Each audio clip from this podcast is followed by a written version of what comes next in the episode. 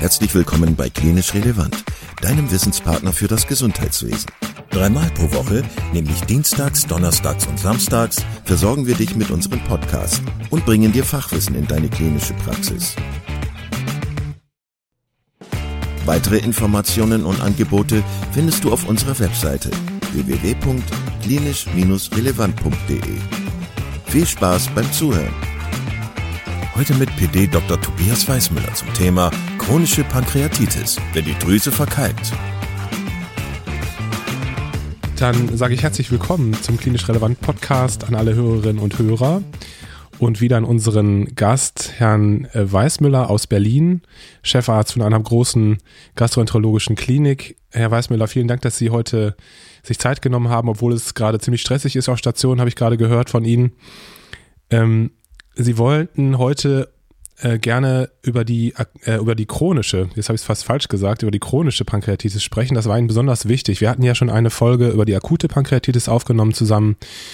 Wer die noch nicht gehört hat, bitte unbedingt reinhören, weil diese Folge jetzt ähm, fußt ja ein bisschen darauf. Warum ist es Ihnen so wichtig gewesen, auch eine Sonderfolge oder eine separate Folge zu der chronischen Pankreatitis zu machen? Wo unterscheiden sich die beiden Krankheitsbilder?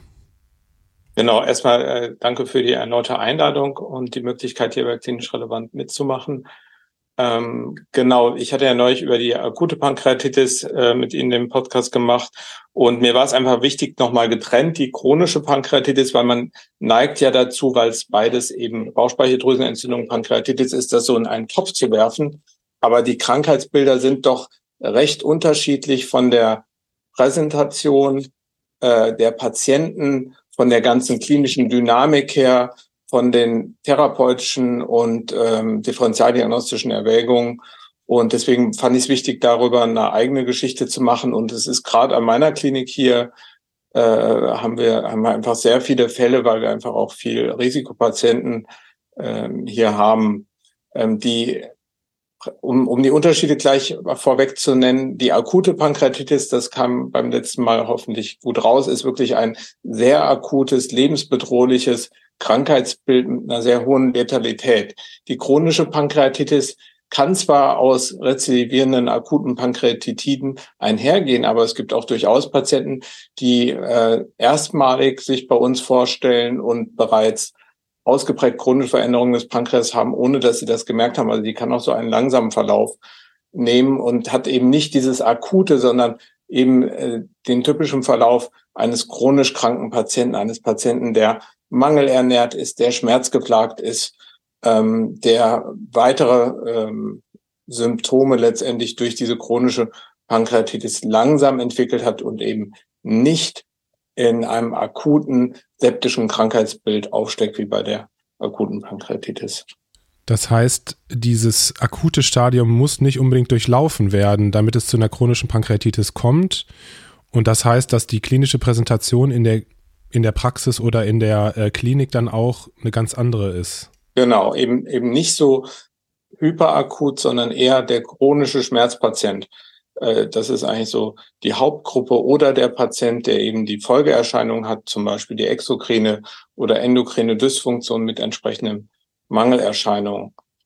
Ähm, nichtsdestotrotz haben auch diese Patienten natürlich auf Dauer ein hohes Risiko, an dieser Erkrankung zu versterben, aber eben nicht in einer akuten septischen äh, Situation auf der Intensivstation, wie das bei der akuten Pankreatitis ist, sondern eher langsam durch äh, Kachexie, Mangelernährung, Frailty etc. Ja. Sie hatten das letzte Mal gesagt, dass der typische Schmerz, die typische Schmerzlokalisation so im, im rechten Oberbauch so epigastrisch ist und auch so ein bisschen nach hinten ziehen kann. Ist das bei den chronischen Patienten auch so, von der Lokalisation her, meine ich jetzt? Ja, die Schmerzlokalisationen sind auch oft äh, Rückenschmerzen. Also der Patient kommt halt manchmal auch primär ähm, über einen Orthopäden oder so, weil er denkt, er hat Rückenschmerzen, aber auch epigastrische Schmerzen. Aber es ist eben halt nicht ein Schmerz, der akut auftritt, sondern dann eher ein Dauerschmerz über Jahre. Äh, die Patienten mit der chronischen Pankreatitis sind oft äh, ja, schmerzmittelabhängig, zum Teil opiatabhängig, dann durch die dauerhafte Schmerztherapie ähm, und ähm, das ist im Prinzip auch eine, also das, was für die meisten Patienten im Vordergrund steht. die Schmerzen. Ja. Das bedeutet im Umkehrschluss für mich aber auch, dass die meisten Patienten erst einmal ambulant aufschlagen werden, oder? Also dass die erst einmal beim Orthopäden, beim Hausarzt oder so landen und dann vielleicht den Umweg nehmen und dann äh, erst später bei Ihnen in der Klinik landen, möglicherweise. Viele der Patienten kommen über Umwege zu uns und ähm, oft ist es auch eine Zufallsdiagnose, dass man, äh, dass der Patient eigentlich nicht kommt, weil er eine chronische Pankreatitis hat, sondern er kommt einfach wegen Bauchschmerzen und wir finden es dann in der weiteren Abklärung oder man macht ein CT und sieht plötzlich, also aus anderen Gründen ein CT und sieht dann im CT die verkalkte Bauchspeicheldrüse. Äh, das gibt's auch gelegentlich. Sie hatten gerade schon von den Risikopatienten gesprochen. Hm, das Kollektiv, das akute Pankreatitiden bekommt, das sind ja überwiegend ja, alkoholkranke Menschen zum, äh, zum Beispiel oder die viel ähm, Alkohol getrunken haben innerhalb von kurzer Zeit, beziehungsweise eben die Patienten mit der ähm, biliären Pankreatitis. Wie sieht das bei den chronischen ähm, Patienten aus? Welche Patienten bekommen eine chronische Pankreatitis? Mhm. Genau. Ähm, es gibt Überschneidungen. Alkohol ist auch für die chronische Pankreatitis der Hauptgrund, aber dann halt eher ähm, nicht als akuter Schub, sondern entweder als rezidivierende einzelne Schübe, die dann irgendwann chronifizieren oder auch über dauerhaften Alkoholkonsum ähm, eben ohne dass, dass das schwere Krankheitsbild einer akuten Pankreatitis mit sehr hohen Lipasewerten und CRP auftritt, sondern immer so ein bisschen äh, leicht erhöhte Lipasewerte und dann diese Verkalkung kommen. Das ist die eine Gruppe. Biliär, was bei der akuten Pankreatitis eine Rolle spielt, ist eigentlich für die chronische Pankreatitis weniger ein Problem. Außer man hätte halt immer wieder rezidivierende Steinabgänge, ähm, aber das wird ja in erst, äh, also die Biliarpankreatitine haben im Prinzip einen Schub und dann diagnostiziert man das, ähm, operiert diese Patienten, also entfernt die Gallenblase, entfernt die Steine aus dem Gallengang und dann kriegen die keine Schübe mehr. Deswegen ist das eigentlich nicht das Problem. Was aber bei der chronischen Pankreatitis ein Problem ist, ist Nikotin und das am besten noch die Kombination Alkohol und Nikotin. Das ist eigentlich der Hauptfaktor, äh, was so etwa zwei Drittel der äh, Ursachen der chronischen Pankreatitis ausmacht.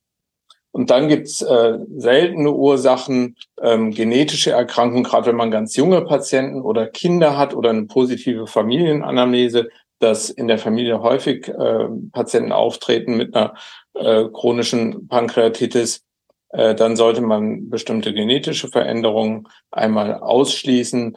Ähm, Stoffwechselerkrankungen, zum Beispiel der Hyperparathyroidismus, kann äh, eine chronische Pankreatitis verursachen oder auch eine, das wäre wieder was, was auch die akute macht, der, die Hypertriglyceridämie. Das hatte ich ja, glaube ich, auch beim letzten Mal gesagt, das kann eine akute Pankreatitis ausmachen. Aber wenn das unbehandelt bleibt, wenn man das nicht diagnostiziert, kann natürlich auch die chronische Hypertriglyceridämie zu einer chronischen äh, Pankreatitis führen. Und man muss letztendlich auch sagen, dass ein Großteil der Patienten äh, idiopathisch bleibt, also dass wir keine Ursache dafür finden. Aber der große Batzen, das sind eigentlich die, die Patienten, die gleichzeitig größere Mengen Alkohol und Nikotin konsumieren. Ja, und gerade ähm, der Nikotinkonsum ähm, ist ein ganz wichtiger Faktor, auch damit die Erkrankung weiter fortschreitet. Also von daher muss man unbedingt äh, den Patienten äh, die mit einer chronischen Pankreatitis auftauchen, versuchen vom Nikotin zu entwöhnen. Äh, das macht man natürlich auch aus anderen Gründen. Aber gerade auch für die chronische Pankreatitis ist das ein unheimlich wichtiger Kofaktor. Wissen Sie vielleicht, warum das so ist? Warum der Nikotin, warum das Nikotin so eine große Rolle spielt, pathophysiologisch? Die, die Erkrankung ist von der Pathophysiologie noch nicht gut verstanden. Ähm, also selbst die Experten wissen es nicht. Ich bin jetzt auch nicht jemand, der sich primär mit der Pankreatitis beschäftigt ist, weiß es nicht, aber ich hatte ein bisschen nachgelesen jetzt im Vorfeld und ähm, es gibt letztendlich äh, so ein paar Hypothesen über gesteigerte äh, Fibrogenese-Mechanismen bei der Erkrankung, über Autolyse letztendlich, Aktivierung von, von endogenen Proteasen. Aber wie da der Nikotin eine Rolle spielt, ist eigentlich nicht ganz klar. Auch wie, wie Alkohol da die Rolle spielt, ist nicht wirklich gut verstanden. Ja. Ja, das hatten Sie schon gesagt bei der akuten Pankreatitis. Ja. Hm, ich hatte abgespeichert bei der akuten Pankreatitis, dass äh, die Bildgebung eine große Rolle spielt bei der Di Diagnosestellung, dass natürlich auch die Laborkonstellation eine große Rolle spielt. Können Sie noch mal erzählen, wie man sich diagnostisch den chronischen Pankreat Pankreatitiden äh, nähert, also wie man sich das, äh, wie man das diagnostiziert, das Krankheitsbild? Genau. Auch da spielt äh, Bildgebung, Labor und Klinik eine Rolle. Ich würde sagen, ähm, an erster Stelle steht hier die Klinik. Ähm, man muss einfach dran denken. Und äh, der Patient, der eben äh, chronische Diarrhöen hat und man keine andere Ursache findet, da muss man mal dran denken, dass das vielleicht an einem Elastasemangel äh, liegt oder mit, einem, äh, mit einer exokrinen Pankreasinsuffizienz korreliert. Äh, die Patienten, ähm, die chronische Schmerzen haben, da sollte man dran denken. Die Patienten, die eine unklare Gewichtsabnahme haben, da sollte man dran denken. Das sind so die Dinge, die klinisch im Vordergrund stehen. Ja, also Schmerzen, Gewichtsabnahme, Mangelernährung, Fettstühle etc. Ähm, und dann würde man entsprechend einmal versuchen, die Folge, also sprich die exo- und endokrine Insuffizienz zu quantifizieren. Die exokrine Insuffizienz kann man sehr gut über die Pankreaselastase im Stuhl äh, quantifizieren ähm, und äh, die endokrine Insuffizienz natürlich entsprechend über die äh, Diabetesdiagnostik. Also wir würden HbA1c machen, wir würden äh, entsprechend äh, Blutzucker messen und äh, wenn man pankreopriden Diabetes nachweisen will, dann entsprechend das C-Peptid auch mal mitbestimmen. Ähm, und ähm, an, an Labordiagnostik, die Lipase kann erhöht sein, aber die ist halt deutlich weniger als bei der akuten Pankreatitis erhöht und sie kann auch mal normal sein. Die ist eben im Vergleich zur akuten Pankreatitis jetzt nicht unser Leitsymptom. Und neben Klinik und Labor, der dritte Faktor ist dann die Bildgebung. Das genaueste Verfahren ist die Endosonographie. Damit können wir auch sehr äh, diskrete Veränderungen schon feststellen. Ähm, bei fortgeschrittenen Erkrankungen kann man es auch gut natürlich in der transabdominellen Sonographie sehen. Und an weiteren aufwendigeren Schnittbildgebungsverfahren ist natürlich die CT-Diagnostik und die MRT-Diagnostik zu nennen. Gerade die MRT-Diagnostik macht dann kann über die MRCP die, den Pankreasgang gut darstellen, kann eventuelle Gangabbrüche, Gangstrukturen, Gangerweiterungen darstellen ähm, und ähm, vielleicht auch Pseudozysten zum Beispiel als Komplikation dann äh, entsprechend darstellen. Ja? Also Klinik, Labor, Bildgebung, das sind die drei Parameter. Mhm. Das, äh, Sie hatten gesagt, dass, dass man auch eine Diabetes-Diagnostik macht. Also da, da stelle ich mir so vor, dass man äh, auch ein Blutzucker-Tagesprofil machen würde. Richtig? Genau. Ähm, Im Prinzip ist das ja eine der Folgeerscheinungen der chronischen Pankreatitis, der Pankreopriebe Diabetes. Äh, ist manchmal halt schwierig zu unterscheiden. Viele Patienten haben auch schon langjährigen Diabetes vorher und letztendlich spielt es dann für die Therapie gar nicht so die entscheidende Rolle. Aber wenn noch keiner bekannt ist, dann sollte man auf jeden Fall ein Blutzuckertagesprofil oder auch gerne mal ein HbA1c machen, um äh, das festzustellen. Ich finde auch, dass das wichtig ist für die spätere Entscheidung, ob man ähm, wie man therapiert. Eine der Möglichkeiten ist ja durchaus die Pankreaskopfresektion, die aber das Risiko hatte, dass es dann zu einer weiteren äh, endokrinen Insuffizienz kommt. Und äh, daher, wenn jemand ohnehin schon einen Diabetes hat, dann ist diese Entscheidung sicher leichter zu fällen. Deswegen sollte eigentlich immer eine äh, methodologische Mitbeurteilung erfolgen. Aber das heißt, dass die Patienten halt mit Hyperglykämien auffallen? Wenn sie einen Diabetes haben, ja. Aber es muss nicht jeder mit einer chronischen äh, Pankreatitis auch einen Diabetes haben. Es ist halt eine der möglichen Folgekomplikationen. Verstanden, ja. Ähm, vielleicht können wir dann tatsächlich schon mal zur Therapie auch rübergehen. Mhm. Sie haben ja gerade schon was ganz Wichtiges gesagt, ähm, was Simples, was aber in der Realität häufig schwierig ist, nämlich, dass äh, die Patienten aufhören zu rauchen und äh, Alkohol zu trinken. Genau. Ähm, was, wie kann man den Patienten sonst noch helfen? Was sind so die Therapiestrategien, die es vielleicht gibt auf äh, interventioneller Seite, auf medikamentöser Seite? vielleicht sogar chirurgischer Seite? Gut, man muss sich halt erst mal überlegen, was, was ist das, was, worunter der Patient leidet, ja. Hatte ich ja gesagt, das sind die Bauchschmerzen, das ist aber auch die exo- und endokrine Insuffizienz und vor allem bei der exokrinen Insuffizienz dann Verdauungsbeschwerden, ganz unspezifisch, Blähungen, Völlegefühl, aber auch Diarrhöen, ähm, und vor allem auch eine Mangelernährung, ja, weil eben äh, aufgrund der äh, Exokrininsuffizienz äh, nicht mehr genügend Nahrungssubstrate ähm, resorbiert werden können. Ähm, dementsprechend muss man erstmal diese Komplikationen angehen. Ähm, die äh, es gelingt ja selten eine ursächliche Therapie. Also selbst wenn der Patient aufhört zu trinken und zu rauchen, ist damit die äh, chronische Veränderung des Bauchspeicheldrüsengewebes in der, Regel nicht mehr rückgängig zu machen. Also müssen wir uns letztendlich mit den Komplikationen beschäftigen. Das heißt Schmerztherapie. Ähm, hatte ich schon gesagt, dass das häufig anspruchsvoll ist bei diesen Patienten. Äh, man kommt oft mit Nicht-Opioid-Analgetika nicht mehr hin, sondern muss dann entsprechend auch nach WHO-Stufenschema ähm, irgendwann äh, Opiate mit eindosieren. Ähm, je nachdem gibt es auch äh, interventionelle Verfahren, Neurolyseverfahren äh, bei manchen Patienten, die möglicherweise hilfreich sind. Da will ich aber jetzt gar nicht ins Detail drauf eingehen, also Plexusblockaden etc. Ähm, und auch letztendlich die Chirurgie ist natürlich für die Schmerztherapie am Schluss äh, was, wovon die Patienten profitieren können. Das andere ist aber der Ersatz der exokrinen äh, Funktion, das heißt die, der entsprechende Ersatz von Pankreasenzym, das funktioniert äh, per äh, oral über entsprechende Präparate eigentlich problemlos. Das muss man nur entsprechend gut dosieren, dass der Patient wieder eine normale Verdauung hat, möglicherweise auch Gewicht zunimmt. Und viele Patienten brauchen auch erstmal eine Zusatzernährung, ja, über so Energy Drinks und ähm, hochkalorische Zusatzernährung. Ähm, und ähm, die Diabetestherapie ist sicher nochmal ein eigenes Feld. Ähm, die sollte aber halt nicht äh, vergessen werden in dem Zusammenhang, sondern da auch frühzeitig gescreent werden und der Patient entsprechend dann diabetologisch vorgestellt und eingestellt werden. Ja. Wenn, wenn ich jetzt zur Therapie noch weiter spreche, also medikamentös hatte ich ja gesagt, die Enzymsubstitution und die Diabetestherapie sowie die medikamentöse Schmerztherapie.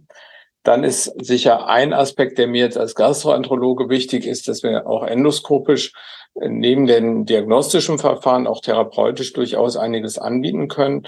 Wenn wir uns vorstellen, wir haben so ein verkalktes Pankreas mit lauter kleinen Steinen zum Beispiel im Gang, dann kann man durchaus mal versuchen, diese Gangobstruktion auch interventionell zu beheben, indem wir eine ERP machen, also eine endoskopisch retrograde Pankreatikographie, gegebenenfalls auch mit einem kleinen Endoskop in den Gang reinspiegeln und dann dort diese Steine, die im Pankreasgang liegen, versuchen zu zerstören oder herauszuziehen und den Gang mit Stents zu versorgen. Das kann bei einigen Patienten durchaus zu einer Schmerzbesserung führen.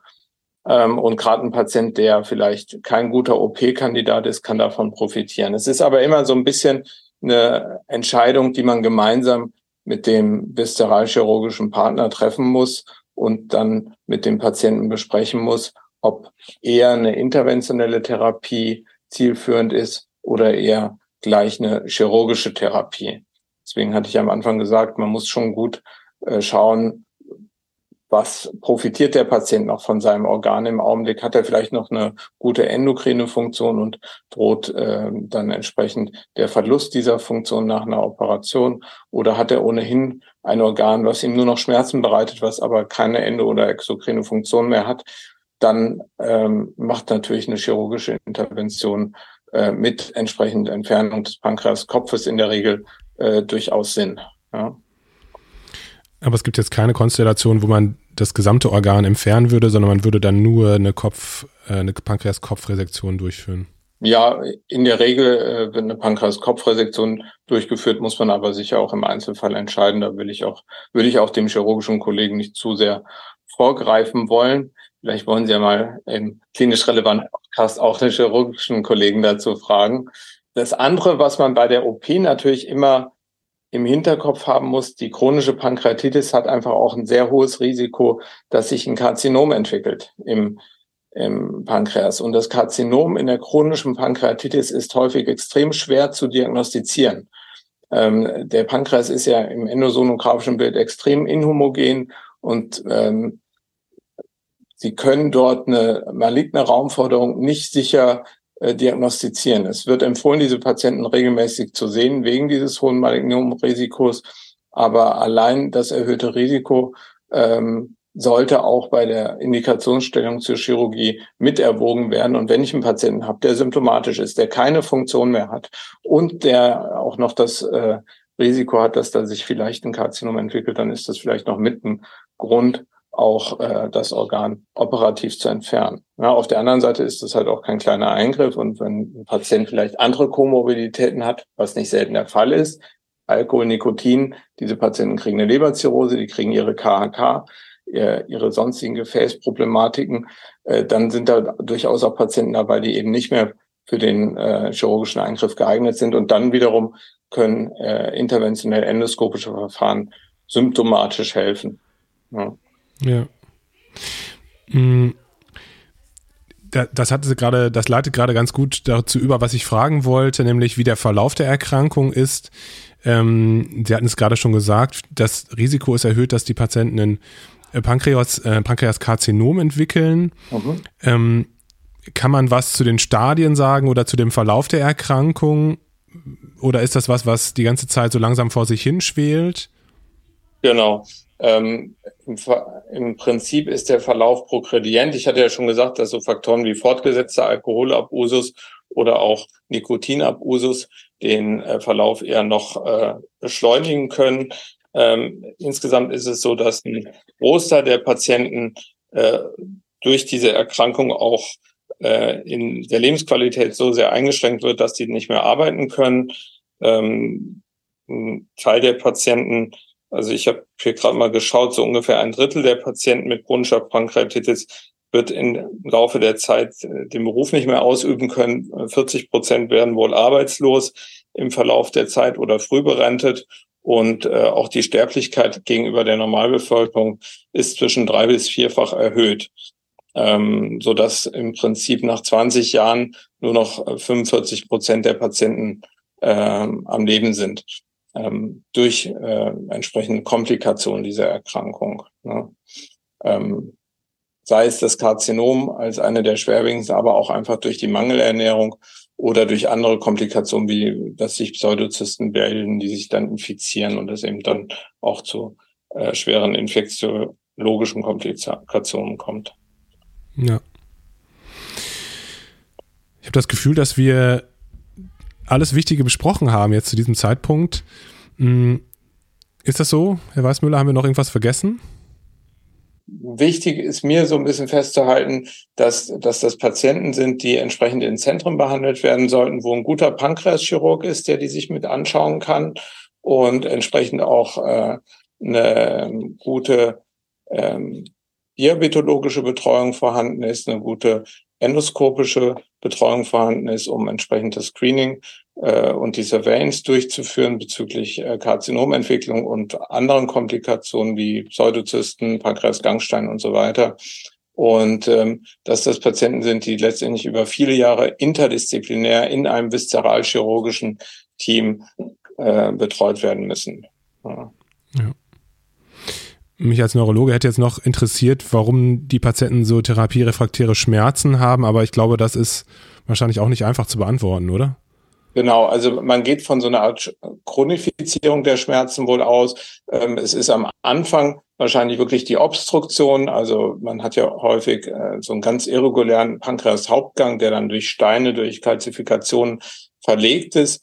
Aber irgendwann kommt es eben zu einer Chronifizierung und dann wird aus diesem eigentlichen Obstruktionsschmerz neuropathischer Schmerz. Das, äh, da gibt's wohl ganz gute Daten zu. Und das macht diese Schmerzeinstellung so schwierig im Gegensatz jetzt zur akuten Pankreatitis, den akuten Schmerz kann man eigentlich ganz gut abdecken. Aber dieser chronische Schmerz äh, bei der chronischen Pankreatitis, der ist eben häufig sehr, sehr schwer zu kontrollieren. Und eigentlich, wenn ich so über die Patienten, die wir hier betreuen, drauf schaue, dann ist eben der Großteil mittlerweile opiatabhängig äh, im Rahmen der Schmerztherapie. Und mhm. wenn man die spiegelt, merkt man das auch, dass die ganz hohe Dosen häufig von Sedativa benötigen hm. bevor die überhaupt schlafen, weil die einfach schon adaptiert sind durch diese Schmerztherapie. Ja. Ja, danke schön. Ich denke, zusammengefasst, ähm, wenn man jetzt die akute und die chronische Pankreatitis, beide Folgen jetzt zusammennimmt, dann hat man einen wunderbaren Überblick bekommen über diese wichtige Erkrankung, die ja häufig in allen möglichen ähm, internistischen, gastroenterologischen Praxen und Kliniken aufschlagen. Aber ich denke auch, jeder, der in der, äh, in der Notfallambulanz arbeitet, muss sich da auskennen und Deswegen vielen, vielen Dank. Äh, ich habe wieder viel gelernt. Ich bin sicher, dass die Hörerinnen und Hörer auch wieder viel gelernt haben. Und ich freue mich auf das nächste Gespräch, Herr Weißmüller. Vielen Dank. Bis dann. Danke sehr. Bis dahin. Tschüss. Vielen Dank, dass du heute wieder zugehört hast und unser Gast gewesen bist. Wir hoffen sehr, dass dir dieser Beitrag gefallen hat und du etwas für deinen klinischen Alltag mitnehmen konntest. Wenn dem so sein sollte, dann freuen wir uns sehr über eine positive Bewertung bei Apple Podcasts. Falls du Lust hast mitzumachen und es einen Themenbereich gibt, in dem du dich besonders gut auskennst, dann melde dich doch gerne unter kontakt@klinisch-relevant.de. Gleiches gilt, wenn du Themenvorschläge oder konstruktive Kritik für uns hast. An dieser Stelle auch der Hinweis auf unseren Newsletter, den du unter www.klinisch-relevant.de abonnieren kannst und der dich immer auf dem Laufenden hält. Wenn du dich für unseren Newsletter einträgst, bekommst du einen 5-Euro-Gutschein, mit dem du in unserer Fortbildungsakademie einkaufen kannst. Wir wünschen dir jetzt bis zum nächsten Mal eine gute Zeit und freuen uns, wenn du bald wieder einschaltest. Pass auf dich auf, bleib gesund. Bis zum nächsten Mal. Ciao.